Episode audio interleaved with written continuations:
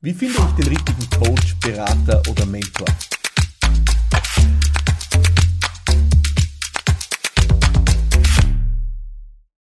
Willkommen zu einer neuen Ausgabe von Business Gladiators Unplugged, dem Podcast für Unternehmerinnen und Unternehmer rund um die Fragen, die sie bewegen. Heute geht es genau um so eine Frage aus meiner Podcast-Community. Die Frage lautet, wie finde ich eigentlich den richtigen Coach, Berater oder Mentor? Und diese Frage, so hat man den Eindruck, wird ja immer schwieriger zu beantworten. Nicht, weil es diese Coaches, Mentoren oder Berater nicht geben würde. Das Umgekehrte ist eher der Fall.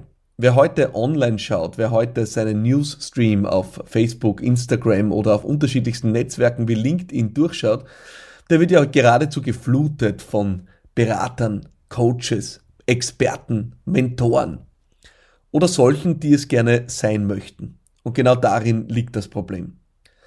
Der Markt ist geflutet von vielen, die hier ihr Glück versuchen, von vielen, die hier gepusht über soziale Netzwerke ihr Glück versuchen, um ja, Menschen in Beratungs-, Coaching- oder Mentorenmandate zu bringen.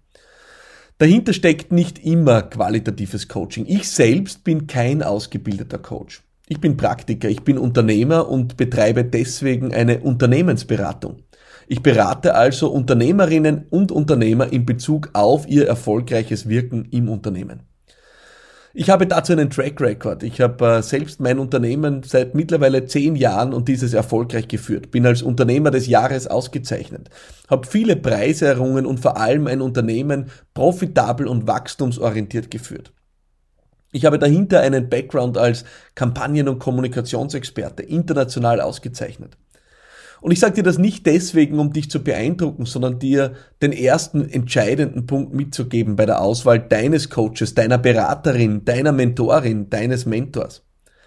Das wichtigste Kriterium ist Track Record. Das ist es, was zählt. Such deine Berater und Begleiter aus nach dem, was sie selbst in die Waagschale bringen. Sei kritisch. Überleg dir gut, von wem du dich beraten lässt. Es sollten Menschen sein, die weiter sind als du in einem bestimmten Aspekt. Es geht hier nicht um die Beurteilung des Lebenswerks einer Person. Ich habe unterschiedliche Coaches und Berater und Mentoren in meinem Leben und auch äh, in unterschiedlichsten Zeitphasen gehabt. Eines hatten sie alle gemeinsam. Sie waren in dem Aspekt, um den es für mich gerade ging, mir weit voraus. Und zwar nachweislich voraus. Sie haben eine Aufgabe oder eine Herausforderung bereits gemeistert, vor der ich noch stand. Dieser Track Record ist für mich das ultimative und wichtigste Kriterium, um deinen Coach, deine Beraterin oder deinen Mentor auszuwählen. Und da solltest du natürlich gerade vor allem, die hier im Internet um deine Gunst buhlen, ich würde mal sagen, mit etwas Vorsicht an die Sache rangehen. Schau nach, ob diese Personen erfolgreiche Unternehmen betreiben. Schau nach, ob sie in diesem Bereich wirklich schon etwas von Format geleistet haben ob sie auf der internationalen Bühne aktiv sind, ob sie auf nationaler Bühne Expertinnen und Experten sind, ob tatsächlich Medien über sie berichten. Und damit meine ich nicht bezahlte Advertorials, äh, die auch solche Experten gerne schalten. Nein, haben seriöse Medien über diese Menschen schon berichtet? Sind sie aufgefallen? Haben sie eine Spur hinterlassen? Das solltest du dich fragen, bevor du die Entscheidung triffst, mit einer Person tiefer einzusteigen. Track Record ist also der erste und entscheidende Punkt. Der zweite Punkt, den ich dir gerne mitgeben will, ist Vertrauen, der Personal Fit. Ich habe eines festgestellt über die Jahre, die größte Expertise, das größte Wissen bringt nichts, wenn ich es nicht nehmen kann.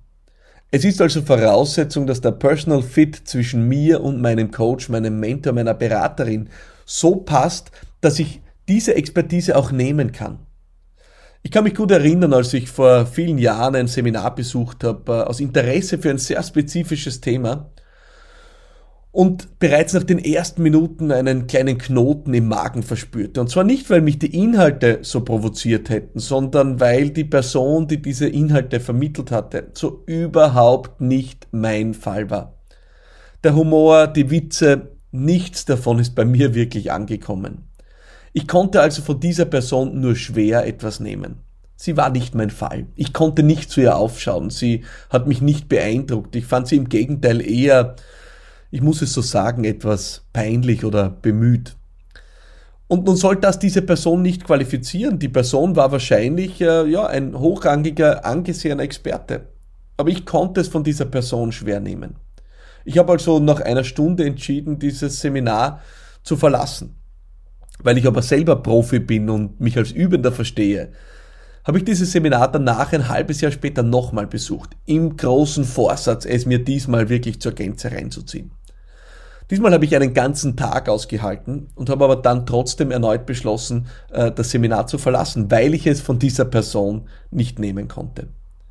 Ich habe dann äh, weiter experimentiert mit anderen Personen und dann eine gefunden, wo ich mir dachte, hier stimmt auch der Personal Fit. Also nicht nur Track Record, sondern auch der Personal Fit, so dass ich in der Lage bin, das Wissen von dieser Person auch anzunehmen.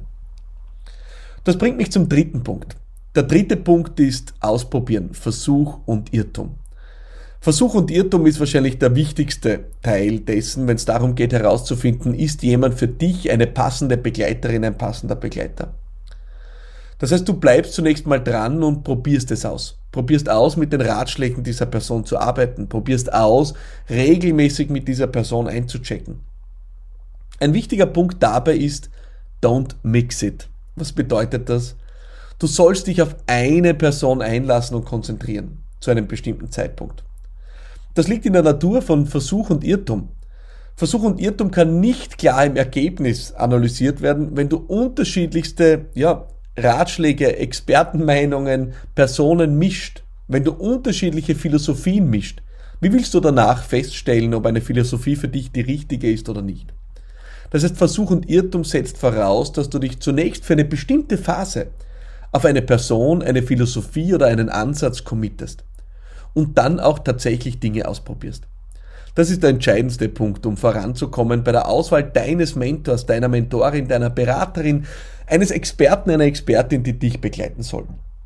Ich hoffe, das waren für dich praktische Ratschläge, mit denen du was anfangen kannst. Ich befolge diese Ratschläge und sie haben mir über die Jahre wirklich unglaublich wertvolle Menschen beschert. Lebensabschnittscoaches, wie ich es so gerne nenne. Manche davon seit äh, fast 15 Jahren, andere nur für kürzere Etappen. Es muss nicht jeder Coach dich bis ans Lebensende begleiten. Alles hat seine Zeit. Aber alles will auch ausprobiert werden und genau dazu will ich dich motivieren. Danke fürs Zuhören in dieser Ausgabe meines Podcasts. Ich freue mich sehr, dass du hier dran bleibst. Vielleicht hörst du dir jetzt noch eine andere Folge an. Jede Folge trägt prägnante Titel und Fragen. Und wenn du eine findest, die dich beschäftigt, dann klick jetzt rein auf iTunes oder Spotify und hör dir das an. Vielen Dank fürs Zuhören. Nächste Woche geht's weiter mit einer neuen Ausgabe von Business Gladiators Unplugged. Bis bald.